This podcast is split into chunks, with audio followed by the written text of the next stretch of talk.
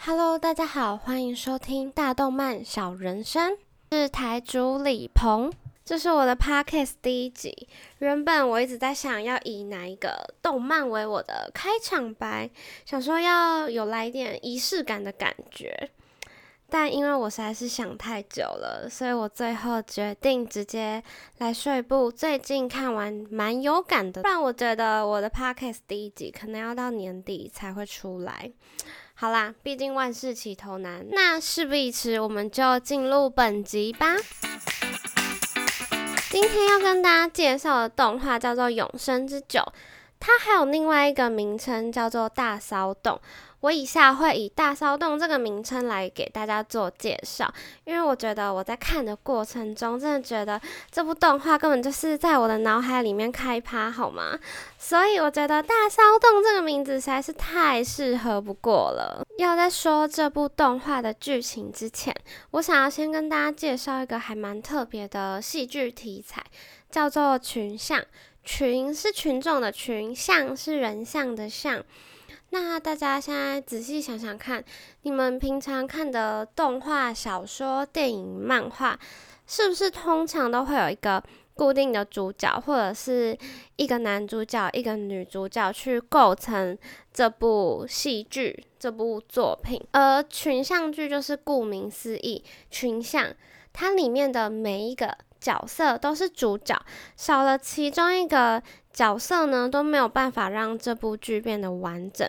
所以就不会有那种可能爸爸家里是开戏剧公司，然后来这边演个一两集就突然爆红的那种角色。没有，每个人都非常的重要。其实我们小时候国文课常常读到的《水浒传》啊，《三国演义》也是群像剧的一种题材。因为里面有很多角色，每个角色都互相有关联，少了其中一个角色，就会像是拼图少了一块一样，就没有办法完整。但是就是角色真的是多到记不完，所以我一开始看的时候其实不太习惯，因为我以前看的。动漫呐，都是有固定的男主角或女主角，或者是有双主角，可能都是男生或都是女生。而且我又是一个超级不擅长记角色名字的人，我都是靠头发的颜色来记，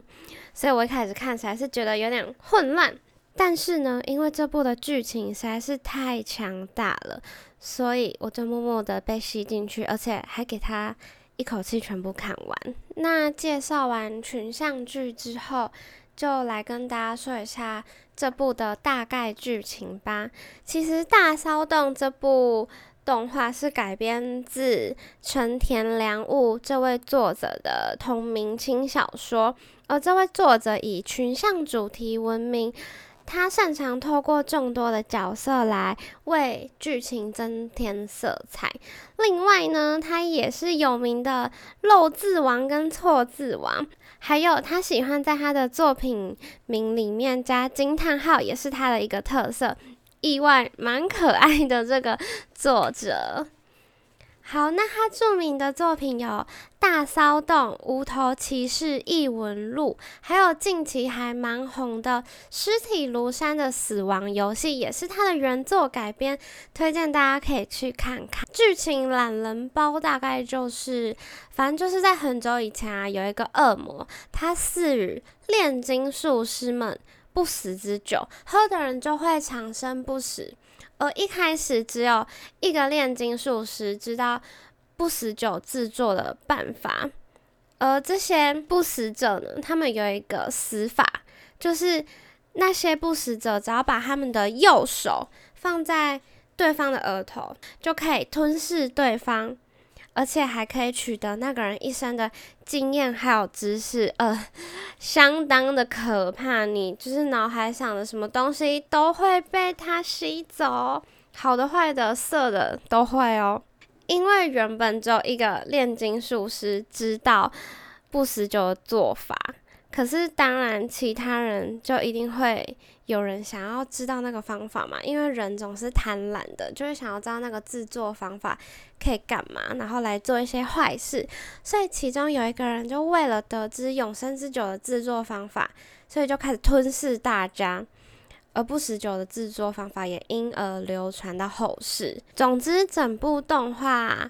内容会蛮复杂，因为它会各个时间线跟各个角色主线互相交错，可是每一个人都跟永生之酒相关，所以永生之酒可以说是串起整个故事的一个关键。那后来呢？所有的主角他们都搭上了一个特快列车，叫做“飞翔进酒坊”，并开始了一连串的冒险。由于每一集都会各个年代主角支线，甚至是车上车下交互的穿插，一开始真的会觉得看得很混乱。但是其实随着集数的演进，大骚动这部复杂的动画却会慢慢的将它的拼图拼凑完成，所以看完真的觉得很意犹未尽，也相当佩服作者的手法。但是唯独后面两集，我觉得稍显冗长，感觉有点不需要有那两集。诶，作者应该是不会 听我的 podcast 吧？总之。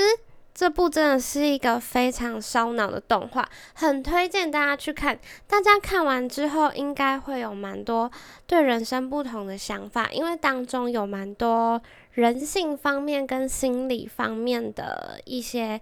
理论掺杂于其中，所以很推荐大家去看哦。其实我自己在看这部的过程中，我想到蛮多值得讨论的问题。但今天就抽出一个我最想跟大家讨论的内容，就是在剧中的一个支线是一对鸳鸯大盗，他们在犯罪的时候常常会互问或者是自问，他们做这些事的意义在哪？而他们总是会给出一些荒谬又不合常理的答案来说服自己跟对方。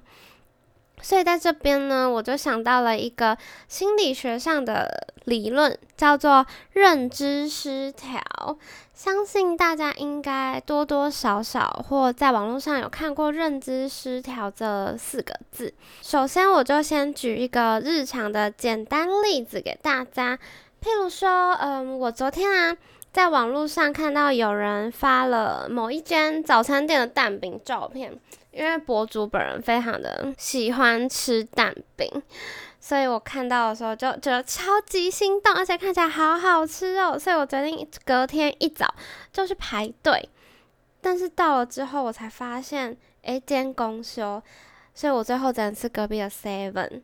这个时候一定是非常的呕嘛，你觉得可恶，我都已经大老远跑来，就他这样公休，怎么会这样？他网络上也没说。那这个时候我们就会开始心惊魔后，心情不好嘛。通常我们就会开始说服自己，然后好让自己的内心舒坦。我们可能就会说：“哦，昨天看照片的时候，好像觉得那个蛋饼看起来很油诶，反正我现在在减脂啊，我没吃到，哎，刚好啦，刚好。”或者是说：“哎。”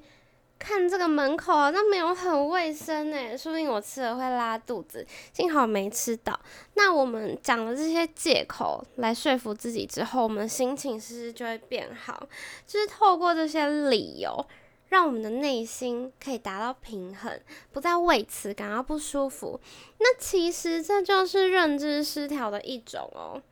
人只要活着，就一定会做选择。小泽今天的饮料喝什么？要喝哪一间，或者是要喝奶茶还是喝茶类？大则决定厮守终身的伴侣，但并不是每一个选择都能如自己的所愿嘛。你可能现在选择了一个让自己满意的答案，但是在未来你也可能为此感到后悔。这个时候呢，我们人就会产生认知失调，因此人会透过说服自己来让自己的内心感到舒坦。所以认知失调，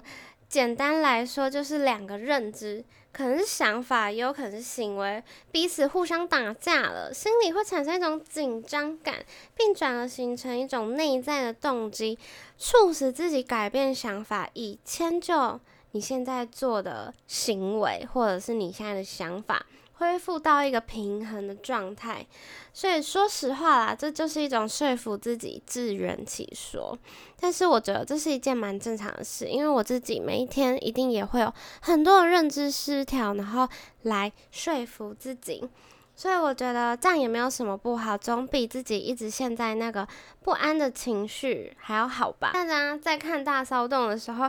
也可以来看看这对鸳鸯大盗他们是怎么利用认知失调这个机制来合理化。自己的行为，而这部剧其实也有很多的心理学上的有趣理论，大家看完的时候可以跟我讨论看看，或者是看自己有没有跟当中的角色一样。最后，在本集我要送大家一句我在这部动画中蛮喜欢的一句台词，就是所谓的无聊的时间，是为了能以完美状态迎接人生重要关头的小憩时间。